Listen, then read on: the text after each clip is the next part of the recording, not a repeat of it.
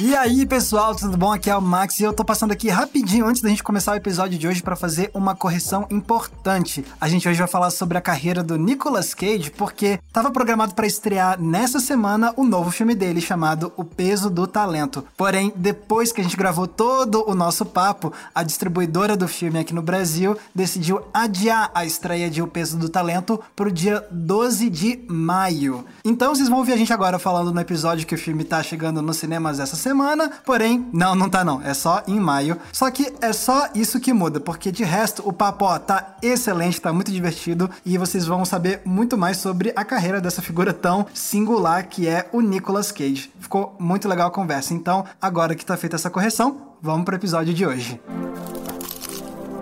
E aí, pessoal, vocês estão no Cena Aberto, podcast de cinema e séries do G-Show. Meu nome é Nicolas Cage, não, mentira, meu nome é Quem Me Dera. Ou não, não sei, a gente vai ver. meu nome é Max Valarese e eu estou aqui com o peso do talento de Mikan. Olha aí, é a insustentável leveza do talento, não, brincadeira. e também tá aqui, muito talentoso também, PH Santos. Hum, é PH Coppola, tá? Só PH pra Coppola. corrigir. Ah, tá bom, desculpa. É porque eu tirei pra que o pessoal não. Não acha que é nepotismo, né? Exato, exatamente. Muito obrigado, Max. Muito obrigado. Por que, que a gente tá falando disso tudo, pessoal? Porque hoje a gente vai falar sobre ele, Nicolas Cage. Afinal de contas, está chegando aos cinemas essa semana O Peso do Talento, que é o novo filme estrelado pelo Nicolas Cage, no qual Nicolas Cage interpreta Nicolas Cage. A gente vai falar, explicar essa história direitinho e vocês vão entender, mas a gente quer aproveitar é, esse momento para poder falar um pouco, né, sobre a carreira do Nicolas Cage, os altos e baixos, desde Oscar até virar meme e problemas com a Receita Federal, essas coisas assim. Tem muita coisa para falar sobre esse ser tão singular da história de Hollywood. Mas antes da gente falar de toda a carreira de Nicolas Cage, vale lembrar que esse aqui é um podcast que você escuta toda terça e toda sexta no G-Show, no Globoplay e nas demais plataformas de áudio digital. Vamos falar de Nicolas Cage? Bora! Vamos sim, com certeza.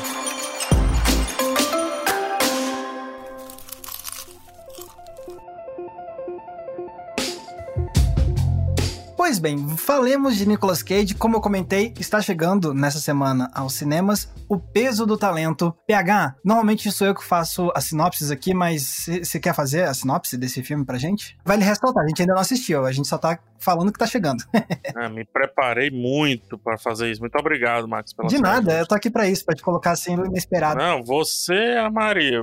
Você, se fosse dois, a minha vida tava desfeita. Mas enquanto eu tava brigando com você, eu tava pesquisando aqui a sinopse que diz que criativamente insatisfeito e enfrentando a ruína financeira, Nicolas Cage deve aceitar uma oferta de um milhão de dólares para comparecer ao aniversário de Ravi, que é vivido por Pedro Pascal, no caso. Um super fã só que também um cara muito perigoso ou peligroso. As coisas tomam um rumo totalmente inesperado quando o Nicolas Cage é recrutado por um agente da CIA e forçado a viver de acordo com a sua própria lenda. Ou seja, ele, Nicolas Cage, como Nicolas Cage, a lenda, canalizando todos os seus personagens mais icônicos para salvar a ele mesmo e também para resolver uma situação ali que envolve seus entes queridos. É isso que é Olha esse o conceito. peso do talento. Se isso não é genial, então eu sou uma chave. é um medley da carreira do Nicolas Cage. Caraca, é um pupurri Nicolas Cage, né? Pupurri Nicolas Cage, exatamente.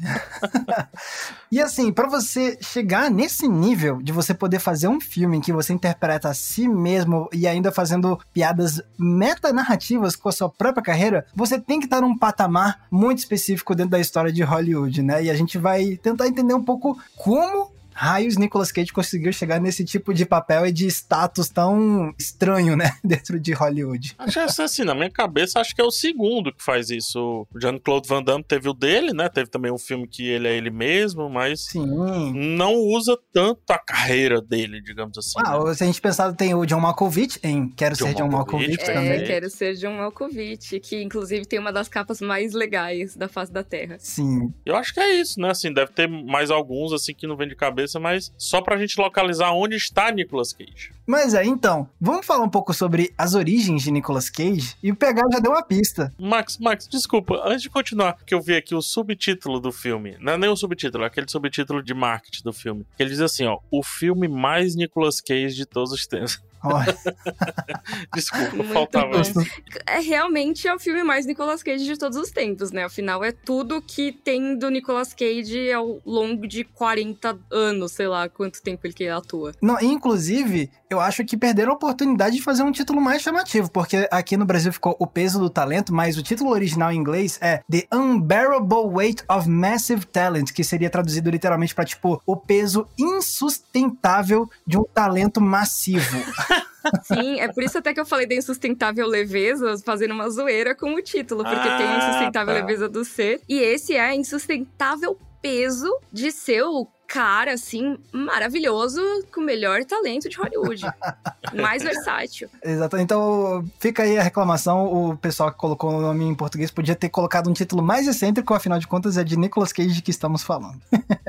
Mas enfim, o PH, agora na abertura, ele já deu uma dica sobre coisas relacionadas à origem de Nicolas Cage isso e é uma coisa que é importante da gente trazer, né? Nicolas Cage não é uma pessoa que brotou do nada em Hollywood e foi lá assim, opa, caiu de paraquedas, não. Nicolas Cage, eu acho que muita gente ainda não sabe disso, mas Nicolas Cage, ele vem de uma família, né? Ele é sobrinho de ninguém menos que Francis Ford Coppola. Que é, por sua vez, diretor do Poderoso Chefão. A gente tem, inclusive, um episódio recente do Cena Aberta, em que a gente fala sobre a importância do Poderoso Chefão como trilogia, até porque, né, o primeiro filme tá fazendo 50 anos. Então, Coppola tem essa carreira já de sucesso em Hollywood e o sobrinho dele já entrou bem recomendado, vamos dizer assim. Ele conta umas histórias engraçadas, o Nicolas Cage, ele conta que quando ele era, tipo, adolescente, uma vez ele tava no carro com o, o, o tio dele, com o Coppola, e ele falou assim: pô, tio, deixa eu atuar no seu filme. Você vai ver o que, que é talento de verdade. Você vai ver o que, que é atuação de verdade. Um moleque falando isso, a essa altura o Coppola já tinha dirigido Robert De Niro, Al Pacino,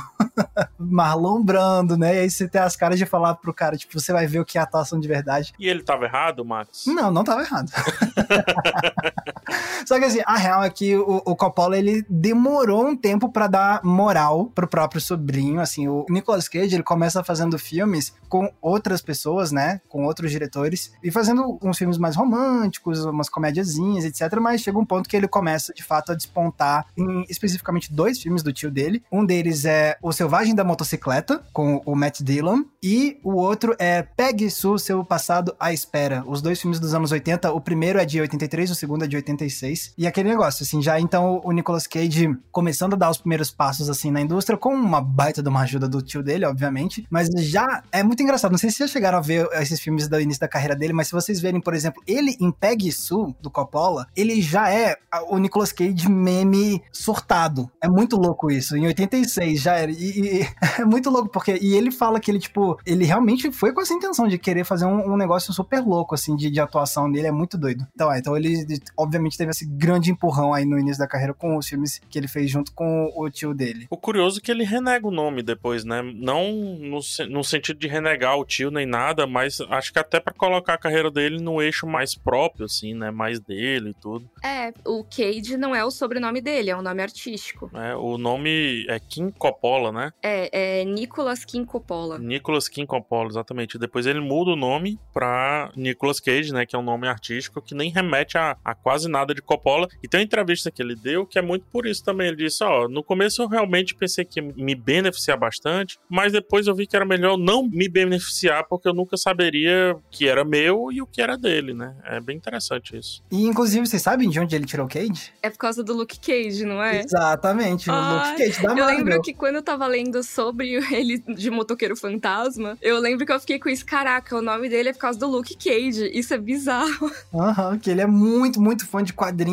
Inclusive, alguns anos atrás, ele leiloou a edição número 1 um de Action Comics que ele tinha, que é a primeira aparição do Superman e tal. Ele é muito, muito fã. E aí, quando ele chegou a hora de escolher um nome artístico, ele decidiu homenagear o Luke Cage. E aí pegou Nicolas Cage. E você sabe de onde é que vem o nome do Johnny Cage lá do Mortal Kombat, né? Do Nicolas Cage? Não, tô brincando. Não, não é do Nicolas Cage, mas essa eu não podia perder a piada. ah, tá. Ia ser muito bom. Ia ser muito bom, mas é.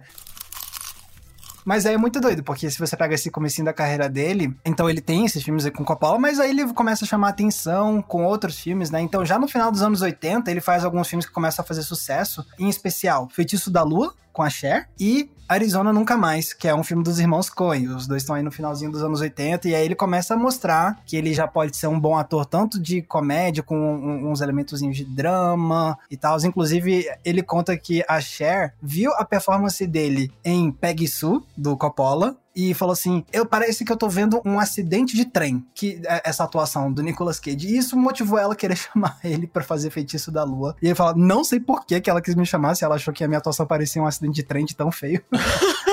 que dó! Mas enfim, ele foi lá e se destacou e tudo mais. Então, a partir do finalzinho dos anos 80 foi quando ele começou a chamar a atenção mesmo com o Feitiço da Lua e com Arizona Nunca Mais, dos irmãos Coen. É, e tem também o do vampiro lá, o estranho vampiro que ele fez, que inclusive tem uma das fotos que saiu aqui do Peso do Talento, tem ele vestido como o vampiro lá de um estranho vampiro. Que ele vive. E nessa época é engraçado como a carreira dele tinha uma variação muito curta, assim, um range, né? Um alcance muito curto. Era o cara de jaqueta de couro. É, do drama do cara descolado até o engraçado, mas ainda dentro desse aspecto. Não variava, não sai muito desse, desse espectrozinho aqui, desse range, desse alcancezinho aqui. É, não, e esse filme do vampiro, inclusive, tipo, é desse filme que saiu, acho que a imagem de meme mais usada do Nicolas Cage, que é um que ele tá, tipo, mostrando os dentes e com o olho super arregalado, assim. E o cabelo bagunçado. cabelo lambidinho pra trás, assim, e tal.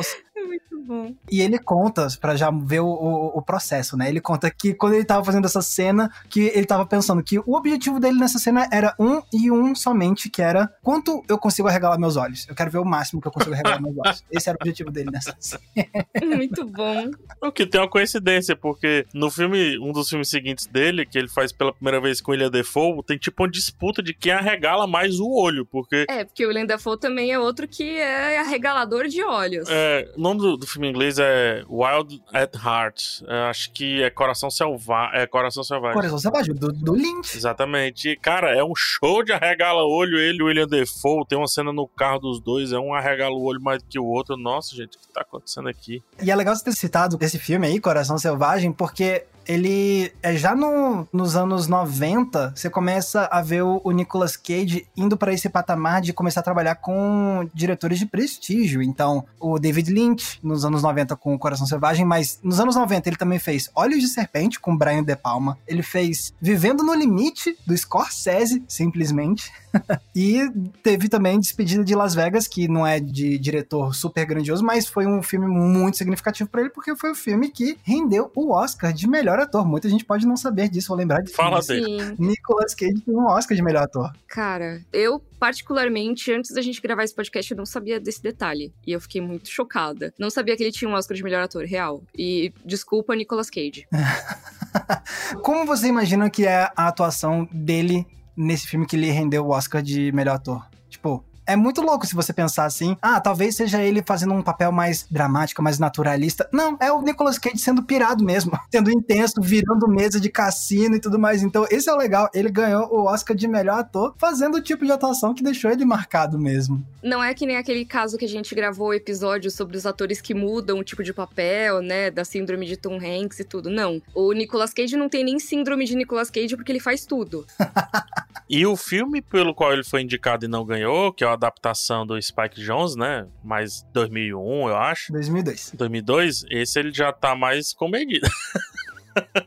Ou seja, o que a academia queria de Nicolas Cage? Ela queria Nicolas Cage no seu auge. Esse é o ponto. Não, o legal da atuação dele em adaptação é que ele teve justamente a oportunidade de trazer dois estilos de atuação diferentes, porque ele interpreta gêmeos, né? E então, quando ele faz o Charlie, ele tá, tipo, super, né, curvado, tímido, e quando ele faz o David, eu acho que é o nome do irmão gêmeo, aí ele, tipo, já é um mais fanfarrão, mais confiante e tudo mais. Então, é uma performance, assim, que mostra certa versatilidade, digamos assim. Mika, você tinha falado falado antes da gente gravar, que dizia assim, gente, eu vou querer entender mais sobre Nicolas Cage aí, hein, o que vocês têm a oferecer. Pois é. E tem uma parada que me pegou muito, já que a gente tá falando dos estilos de atuação dele, que o Max me disse assim, ah, não, ele disse, PH uma vez, que se inspirou muito no expressionismo alemão para construir esse personagem. Eu fiquei assim, ok, não vou perguntar nada agora, mas vou perguntar no podcast.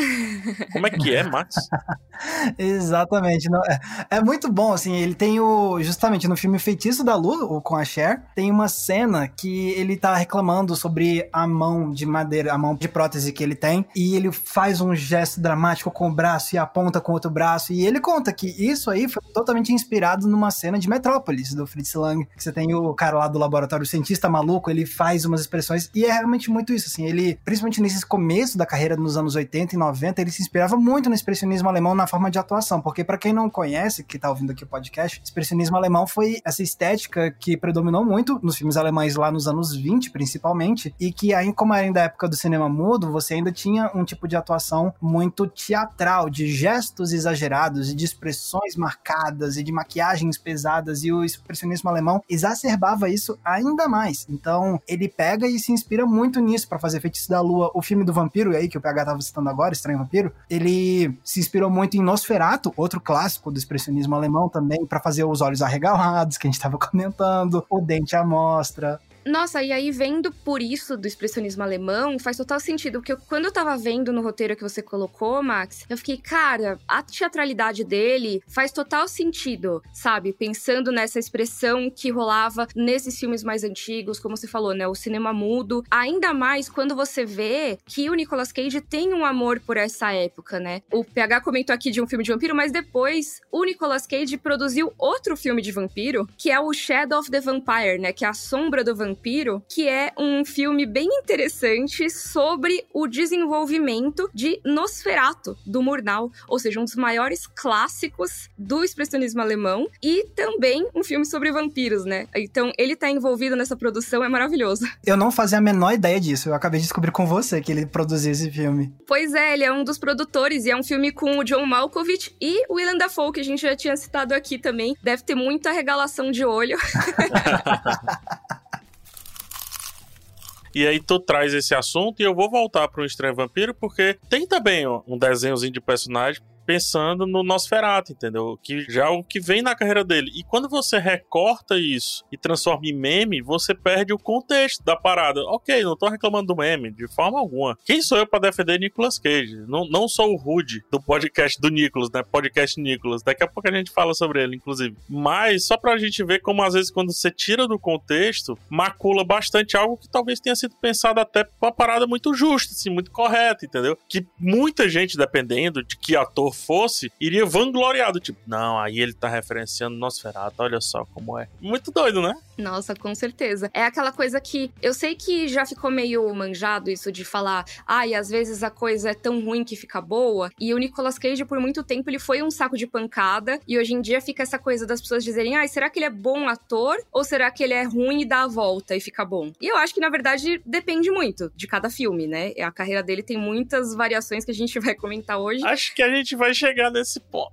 É, mas o que eu ia dizer é que às vezes, mesmo que as pessoas veem como caricato, pode ter também uma inspiração que é caricata. Quando o Max colocou esse comentário do expressionismo alemão, eu amei por causa disso. Porque é o tipo de coisa que a gente vendo um filme dos anos 20 agora, a gente vai falar, nossa, que atores ruins, que atores caricatos, sendo que era a estética daquela época, né? Exato. Isso você falou, Mika, tipo, essa questão de, tipo, ter o mistério, se ele é ruim ou se ele é ruim que dá a volta e fica bom. Tem um seriado de comédia que eu amo, que se chama Community. E quem assistiu Community talvez vai lembrar que tem um episódio que tem o Abed, que é um personagem que é fã de filmes e séries, ele se matricula numa matéria que tem na faculdade e a matéria é dedicada ao Nicolas Cage. Amei. E aí o Abed se propõe a fazer uma dissertação para desvendar o mistério se o Nicolas Cage é brilhante ou não. E ele perde a sanidade mental dele ao longo desse episódio tentando desvendar esse mistério. É muito bom, é muito bom. Cara, aquele meme da coisa com as coisas ligadas, assim, é disso? Não, né? Não, isso é do It's Always Sunny em Filadélfia. Mas ele entra nessa vibe. Ele entra, tem uma cena dele justamente fazendo um negócio na parede, conectando com o barbante, ligando um filme do Nicolas Cage ao outro. É, é muito isso. Não é um meme, mas é, tem uma cena parecida, né? Verdade, verdade. Exatamente. Sim. Não, é bom demais.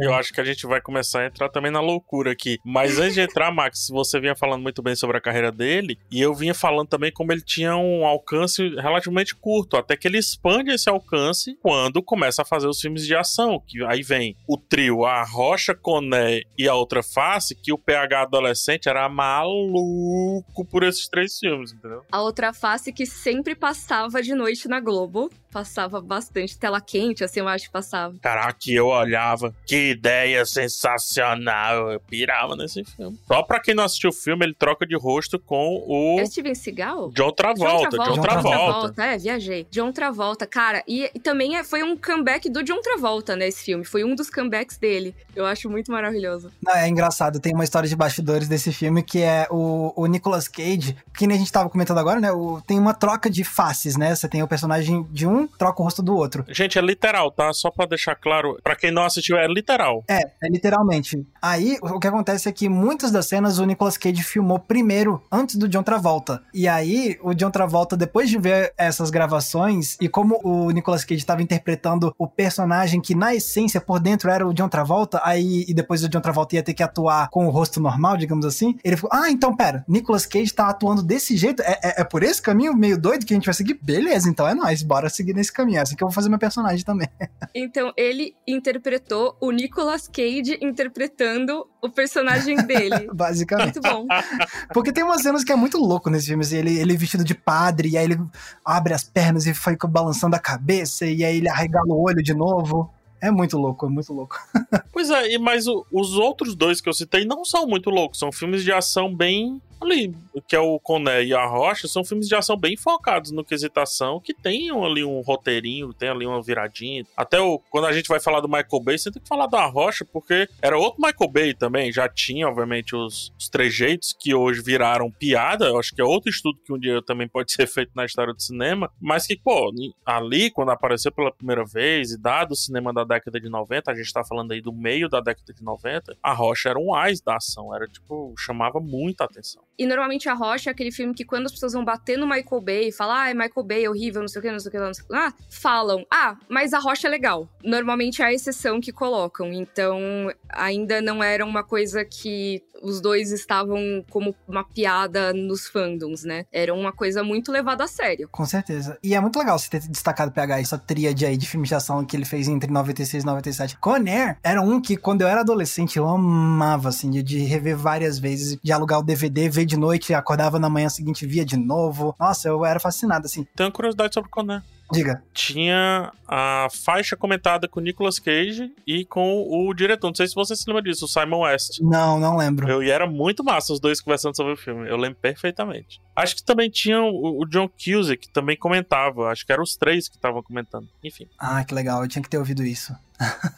Eu fico empolgado para falar do Nicolas Cage porque ele foi uma figura importante assim na minha cinefilia de adolescente, digamos assim. Eu gostava muito de ver as coisas com ele, eu adorava assim. Eu não tinha uma visão de tipo, pô, Nicolas Cage é uma torpalha ou uma admiração irônica. Não, era só tipo admiração mesmo porque, putz, a Rocha eu adorava, Conner eu adorava. Era mais por conta dos filmes de, de ação mesmo dele, assim, que eu gostava e obviamente também depois fui ver as coisas que ele fazia mais de drama. Ah, em seguida ele tá fazendo Cidade dos Anjos. Exatamente, 98 que acho que foi o meu primeiro contato com o Nicolas Cage. Eu acho que esse filme foi o meu primeiro contato com ele. Talvez até por isso que eu tenha demorado para entender que ele fazia outras coisas também, sabe? Porque eu ficava, ah, é o cara do Cidade dos Anjos. Que eu até falava, nossa, mas ela é tão bonita, né? Ele não é um galã, assim. Eu, eu ficava meio, sabe, botando o coitado do anjo pra baixo. Eu falava, ah, esse anjo não. Sei não, não sei não.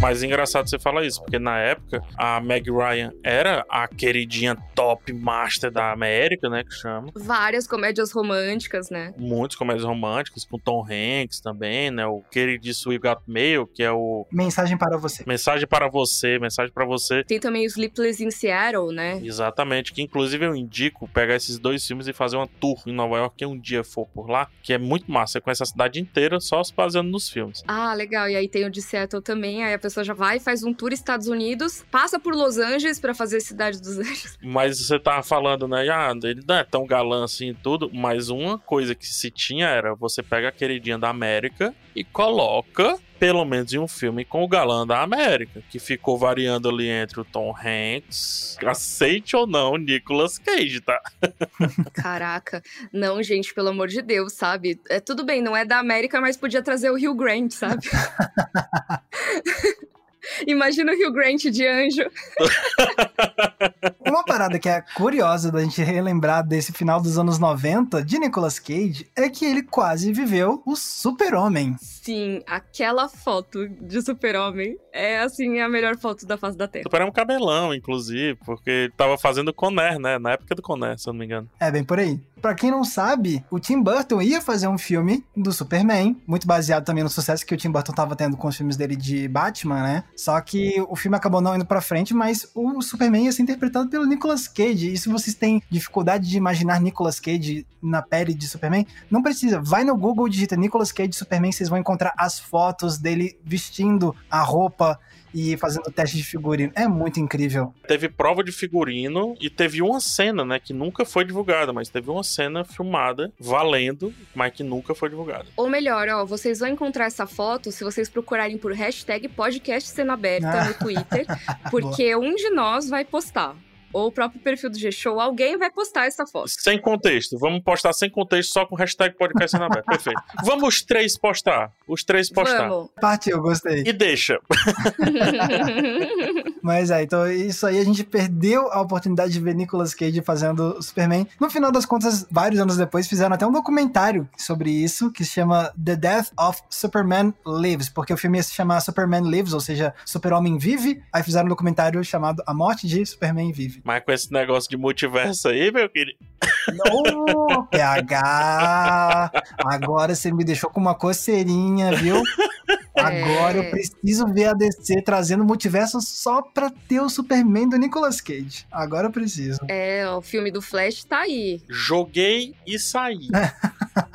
Nossa, petição, pelo amor de Deus. Muito bom. Só pra gente fechar um pouco esse arco inicial dele, deixa eu fazer uma corridinha aqui pra vocês verem o como Hollywood pegou o Nicolas Cage e disse: vamos retirar tudo que esse homem possa nos oferecer. Em 94, ele tá fazendo Atraídos pelo Destino, e aí a partir de 94, olha isso, ó. Despedida em Las Vegas, O Beijo da Morte, A Rocha, Coné, A Outra Face, Cidade dos Anjos, Olhos de Serpente, 8mm, filmes de ação também, Vivendo no Limite, 60 segundos, outro filme de ação, e Um Homem de Família. Isso até os anos 2000, até 2000 mais precisamente falando. Então em oito anos, seis mais ou menos ali, Hollywood disse: tiraremos tudo de Nicolas Cage. E tiraram mesmo, né? Espremer até a última gota de sangue. Aí a gente chega em 2000, beleza, a gente já citou a adaptação, que ele foi indicado ao Oscar, mas não levou. Mas aí, no início dos anos 2000, vem um dos filmes mais lucrativos da carreira de Nicolas Cage, que é A Lenda do Tesouro Perdido, que eu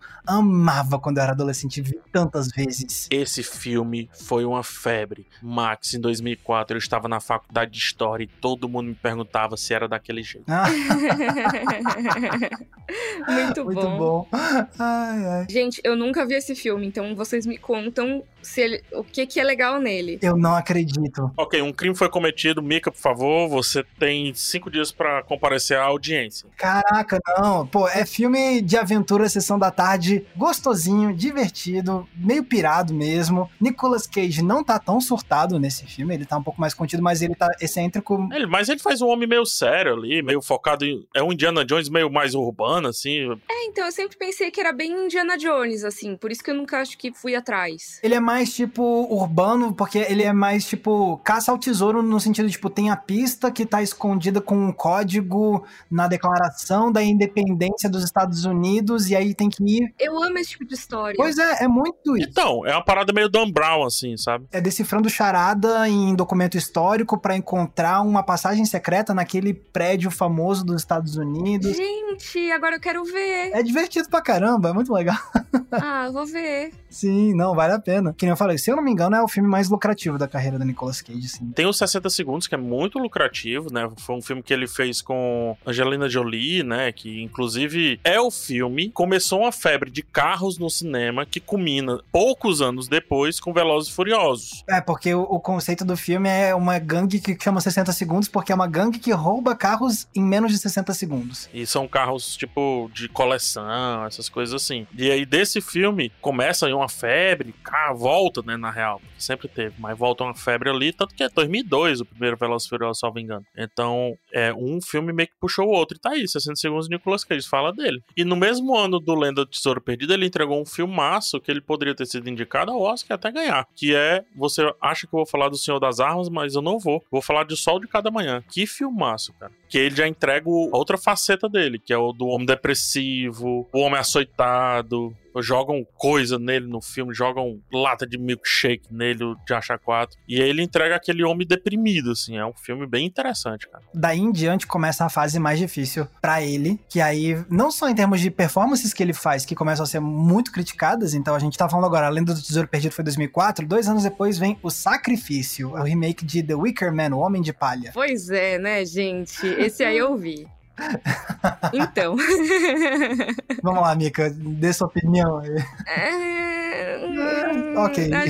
É, é isso aí, isso aí, isso aí. O Sacrifício eu assisti quando eu era adolescente, eu vi em DVD, e eu lembro que eu adorei o filme. Ele, o Sacrifício. É porque a trama é interessante, tem uma reviravolta importante. Pô, muito. Esse é um daqueles filmes que, tipo, eu amava. E a gente até falou sobre isso no nosso episódio sobre quem tem medo da nostalgia, né? Tipo, muitos filmes que eu amava na adolescência e que hoje eu tenho uma certa, talvez, apreensão em rever e descobrir que não é tão bom, são filmes do Nicolas Cage, incluindo o Sacrifício, porque eu lembro que eu adorei o Sacrifício quando eu vi. Mas na boa, esse sacrifício abriu as portas do inferno pro Nicolas Cage, tá? Abriu, foi, foi mesmo. Porque o tanto que fizeram piada com a atuação dele, cara, foi brincadeira, viu? Foi meio como se fosse a decadência nessa época, assim, que foram várias escolhas equivocadas, talvez. De uma hora para outra, um ator que tinha uma carreira bem promissora, com bastante coisa legal rolando, ficou quase que ostracizado, né? Ó, depois do sacrifício, ele vem com o motoqueiro fantasma ali, que também não caiu nas graças do público da crítica. Aí tem o segundo, o Lenda do Tesouro Perdido, que já tava engatado para fazer. Mas daí, meu amigo, Perigo em Bangkok é um absurdo. Esse filme é, acho que tá passando aí no cinema. Eu deixei lá. Desde 2008 ele ainda tá rolando lá. Aí vem Presságio, Vício Frenético. O Aprendiz de Feiticeiro. Cara, que papel é esse? Caça às Bruxas, Pacto. Nossa senhora. É bomba atrás de bomba mesmo, cara. Tirando Presságios. Presságios eu gostava, mas os outros eu realmente... Nossa. E aí entra uma fase mesmo do Nicolas Cage que dura muitos anos, que é tipo Nicolas Cage fazendo tudo que aparece pela frente. Tipo, filme de baixo orçamento, filme que vai direto pra, pra vídeo on demand, quatro filmes por ano, é um negócio absurdo. E eu não sei se você sabe da. Mika, você falou que você queria descobrir mais coisas, né, sobre o Nicolas Cage. Você sabe de onde vem esse ele aceitando tudo? Por que que ele fez isso? Dívida com a Receita Federal dos Estados Unidos. É o quê? Nicolas Cage, ele ficou multimilionário com a carreira dele nos anos 80 e 90, né? E aí ele deu a louca e começou a comprar um monte de mansão espalhadas pelo mundo, assim, umas 14. Castelo na Europa. Ele comprou uma ilha nas Bahamas. Ele saiu gastando adoidado, adoidado com mansão, não sei o quê. E ele não pagou muitos impostos de moradia nos Estados Unidos. E foi acumulando, foi acumulando até que chegou a Receita e falou assim: ô, oh, você tá devendo pra gente, tipo, milhões de dólares pra gente. milhões. E aí. E ele tava precisando de grana ele não queria de jeito nenhum declarar falência, então falou: eu vou aceitar tudo que aparecer na minha frente para pagar essas dívidas. Caraca, agora eu me identifiquei muito com o Nicolas Cage, aquela época de freelancer assim. Você tá devendo pra Receita Federal, Mica? Não, não, gente, ó, meu imposto de renda tá declarado, tá? Tá tudo certo. Mas assim, a parte de ser frila, a vida de frila é essa que você, às vezes, tá tipo, nossa, eu não vou pegar trabalho, socorro, tô cheia de trabalho. Aí começa a chegar os boletos, aí você fica, nossa, preciso, manda jobs, manda trabalho, manda trabalho. Nicolas Cage é esse. Se tivesse Twitter naquela época, quer dizer, já tava quase surgindo o Twitter, né? Mas assim, ele teria postado, gente, se vocês precisarem de alguém para peça de teatro, de escola, se vocês precisarem de coach de atuação, não sei o quê, meu e-mail é tal o portfólio, não sei o que, manda jobs, por favor, por favor. Se você pegar e der um zoom out assim na carreira dele, é muito doido, porque ele vinha de, como a Mika falou, de duas décadas e meias avassaladoras. Ah, não foi o final dos anos 90, assim. Já tinha os anos 80, tinha os anos 90 e tinha boa parte ali do começo dos anos 2000 que era assim, avassalador em bilheteria, em reconhecimento, em papéis diferentes e é muito rápido, assim, a receita bateu na porta, na semana seguinte ele pegou todos os roteiros que estavam em cima da mesa e disse, vou filmar e vou filmar tudo hoje, tá ligado? e aí ele saiu fazendo tudo que aparecia, tanto tipo, o PH tava falando da sinopse do filme que tá estreando agora, né, O Peso do Talento, e na sinopse fala que ele topa por um milhão de dólares participar lá da festa do Ricasso, que é fã dele, né? Isso é real oficial. Isso é real oficial, porque durante um tempo o Nicolas Cage ganhou a fama de ser o ator de um milhão de dólares, porque ele tava topando tudo, e pra um ator do calibre do Nicolas Cage em termos de fama, um milhão de dólares de cachê é muito pouco. Para eles é o troco. Mas ele tava topando tudo e com cachês de um milhão de dólares. Então isso que o filme traz, o filme novo, é uma referência a isso, sabe? Caramba. Que maluco, né, velho? É muito louco isso, porque é um cara que ele se tornou tão notório por ter essa carreira que transita por várias áreas e a própria vida dele é tão interessante que daria um filme. Tanto que, né, temos aí um filme fazendo referência à carreira e a vários eventos da vida dele. Melhor que isso só se fosse uma cinebiografia do Nicolas Cage estrelada pelo próprio Nicolas Cage. O novo filme não é exatamente isso, mas eu queria tanto ver isso. muito bom, muito bom. Mas o cara passou por uns apertos, inclusive, ele tá fazendo a divulgação do filme novo agora, né? E nessas entrevistas ele tá falando que só agora, no ano passado, que ele terminou de finalmente pagar as dívidas dele. Caraca. E isso combina com uma volta do Nicolas Cage a projetos que você diz assim, ok. Esse homem não tem que pagar as contas com urgência. Vou citar, acho que o primeiro filme da volta, talvez a gente ainda cite outros filmes para tornar aqui até um pouco mais leve o papo, mas em 2021 eu assisti Pig, do Nicolas Cage. Cara, eu não vi esse filme até hoje, eu tenho que assistir. Eu também não, preciso muito ver, porque o PH recomendou muito já. Cara, esse filme, ele, assim, ele debate uma parada sobre alimentação, tá ligado? A gente pensa que vai ser um filme de ação, a gente pensa que vai ser um filme galhofa, a gente pensa que vai ser um filme comédia, ele não é nada disso, é um filme super introspectivo, com uma discussão bem interessante ali sobre indústria, sobre alimentação, sobre cozinha, né? Essa questão da culinária e tudo. E o Nicolas Cage fazendo um personagem que, assim, eu sei que é um pouco clichê falar isso, mas que só ele poderia fazer, porque o filme ele tem que necessariamente brincar com o fato de que a gente esperava outra coisa. Porque o filme tá todo o tempo quebrando expectativas, porque a gente tá esperando ou o Nicolas Cage ir pra um lado completamente maluco, que a gente já viu acontecer em vários filmes aqui que a gente citou, e alguns que a gente também não citou, mas que ele fez principalmente, majoritariamente no final de 2010, né? Entre 2010 e 2019, 2020, por ali. Ao mesmo tempo que a, o filme também parece que vai pra um lado meio John Wick, sabe? Do tipo, oh, o Nicolas Cage no cinema de ação vai voltar. E ele não pega nenhum desses dois lados e cria um lado só dele. Você diz, caraca, só o Nicolas Cage poderia dar esse sinal na minha cabeça. E aí eu faço a referência ao que o Max falou, do cara que foi estudar o Nicolas Cage lá no Community.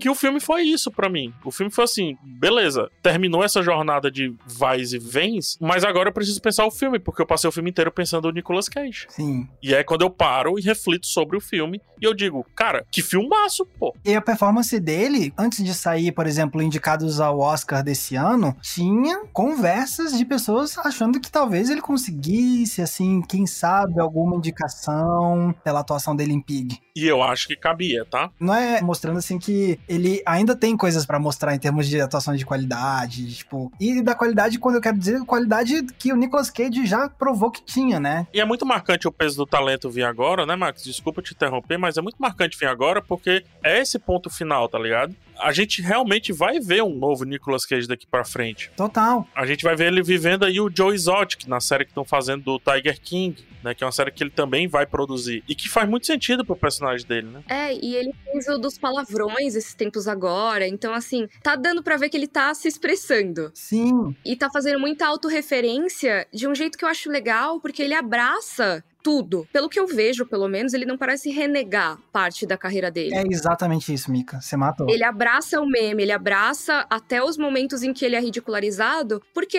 ele faz parte disso, sabe? Isso faz parte dele. Cara, eu acho isso muito legal. Certeiro, Mika, porque isso é uma coisa que a gente faz. Beleza, a gente faz meme com o Nicolas Cage, piada e. Ah, o cara exagerado, mas de verdade, você vê o Nicolas Cage falando sobre a carreira dele, sobre os papéis e tudo mais, você vê que ele é apaixonado pela ideia da performance teatral e de cinema ele é um apaixonado por cinema, ele é apaixonado por tudo que ele fez. Obviamente, ele pode não achar tudo maravilhoso, mas ele abraça, que nem você falou. E, tipo, isso é o que eu gosto no Nicolas Cage, é uma sinceridade nessa paixão dele pela arte de atuar. Porque desde o começo, a gente já citou aqui, né, como ele era fã dos filmes expressionistas e como ele é muito cinéfilo, as referências que ele pegava de cinema francês, de atuação também. E ele vai levando uma intensidade muito grande pra atuação dele, de levar a sério mesmo. Tanto de história de bastidores que tem dele, até as atuações mais loucas, assim, tipo, era tudo muito metódico que ele fazia. Ele queria ensaiar os movimentos, ele realmente se aplicava. Tinha papel que ele ia interpretar um bêbado e ele, tipo, pegava um cara que bebia pra caramba e entrevistava. para fazer a adaptação, ele sentou para fazer uma entrevista com o Charlie Kaufman, que é o roteirista do filme, e ficou horas conversando. Ele se aplica muito, ele dá muito de si pros papéis dele, seja pros papéis de prestígio, entre aspas, ou pros papéis que às vezes vai ser mais galhofa. Ele realmente, tipo, se derrama sobre esse trabalho. Então, eu acho isso muito legal nele. Então, eu acho bacana sentir que agora ele tá entrando numa nova fase da carreira dele, porque, como eu comentei agora há pouco, ele já declarou que acabou as dívidas e agora ele vai poder fazer uma nova fase de. Ele mesmo fala de poder ser mais seletivo com os roteiros que ele aceita. Então, agora é uma nova fase do Nicolas Cage voltando a ter um pouco mais de controle sobre o que que vai sair da carreira dele, né? E, inclusive, PH, você estava me falando que ele já até falou de com quem ele gostaria de trabalhar, né? Não, tem duas entrevistas dele que eu acho bem marcantes, assim, o pessoal leva na galhofa, mas eu não consegui levar na galhofa. Uma entrevista é que perguntam para ele se ele já tá pretendendo parar com a carreira. Ele disse: "Não, agora que minha carreira começou mesmo, porque eu pretendo atuar até o último dia da minha vida, cara". Ou seja, ele tem uma devoção pela arte, atuação. Ele tem muitas questões do dinheiro, teve essa questão da dívida, teve essa questão dessa galhofada que entrou a carreira dele por quase duas décadas, né? O que dá quase um empate na carreira dele, do lado bom e o lado galhofa, digamos assim. Mas ele tem muita devoção pela carreira de ator, pela atuação em si. E outra notícia, recentemente, ele disse que queria atuar com. Isso é sério, tá? Isso não é piada. E eu não consigo também encarar como piada, mas as pessoas criaram a piada, que é: ele disse que quer atuar com Ari Aster, em um filme do Ari Aster. Lembrando, Ari Aster dirigiu Midsummer e Hereditário, dois filmes de terror super aclamados. Por mim, se o Ari Aster já não ligou para ele, ele tá errado. É, tem que ligar. Robert Eggers, diretor de A Bruxa e de O Farol. Se o Robert Eggers não tá agora almoçando com o Nicolas Cage, tá errado. errado. Christopher Nolan, ok, esse tá um pouco mais fora da cor, mas interessante, fazendo personagem ali que tá ao redor do personagem central, me faz sentido. E o Spike Lee, ou seja, são esses quatro aí que ele gostaria de fazer um filme com. Eu não acho nada absurdo. Eu tuitei isso, eu tuitei exatamente isso, Mika. Ah, olha aí. Eu não acho absurdo, né, de que eles têm a obrigação de fazer esse filme. Se pegar a carreira dele, anos 80 e 90, ele atuou com alguns dos maiores nomes do cinema da época. Por que seria estranho ele atuar com alguns dos maiores nomes do cinema da nossa época. E aqui eu vou jogar outra para vocês que estão ouvindo, para vocês que estão aqui comigo e também vou jogar pro mundo para que as energias conduzam isso. Quentin Tarantino. Uh, caraca, ia ser muito Imagina bom. um filme sobre Hollywood estrelado pelo Nicolas Cage. Nossa senhora, isso é bom, hein? Eu acho que esse filme agora. E assim, gente, esse aqui não é um publi, tá? Esse episódio não é publi. A gente tá falando da carreira do Nicolas Cage porque é um assunto muito fascinante. E também a gente vai fazer isso com outros atores e atrizes. Assim. Exato, a gente vai revisitar sempre. Eu acho sempre importante apontar isso, né? Mas a gente nem viu o filme ainda. Só que eu tô muito animada para ver porque eu acho que essas obras que são autorreflexivas muitas vezes são super interessantes. E eu acho que no caso do Nicolas Cage, como ele tem uma das carreiras mais estranhas de Hollywood, vamos dizer assim, sabe? Notoriamente estranhas. E ele fala tão abertamente sobre isso, ele abraça isso. Vai ser muito interessante ver isso aberto, exposto em um filme que só poderia ser escrito para ele, né? É sobre ele o filme. Se fosse sobre outro ator, teria que refazer tudo. Não dá para substituir simplesmente. Esse filme, para ele existir, só se tivesse o aceite do Nicolas Cage. Se ele diz não, não existe esse filme. Tem às vezes aquele papinho do diretor, ah, eu fiz para esse ator, sabe? Aí você vê o papel é qualquer coisa, né? Nesse caso, não. Nesse caso, assim, todo o filme é em volta do Nicolas Cage e aquela carreira particular do Nicolas Cage. Se fosse qualquer outro ator ali, putz, só se fosse uma coisa que é, assim, uma referência ao Nicolas Cage. Mas ainda seria sobre ele. Então que bom que foi ele que aceitou.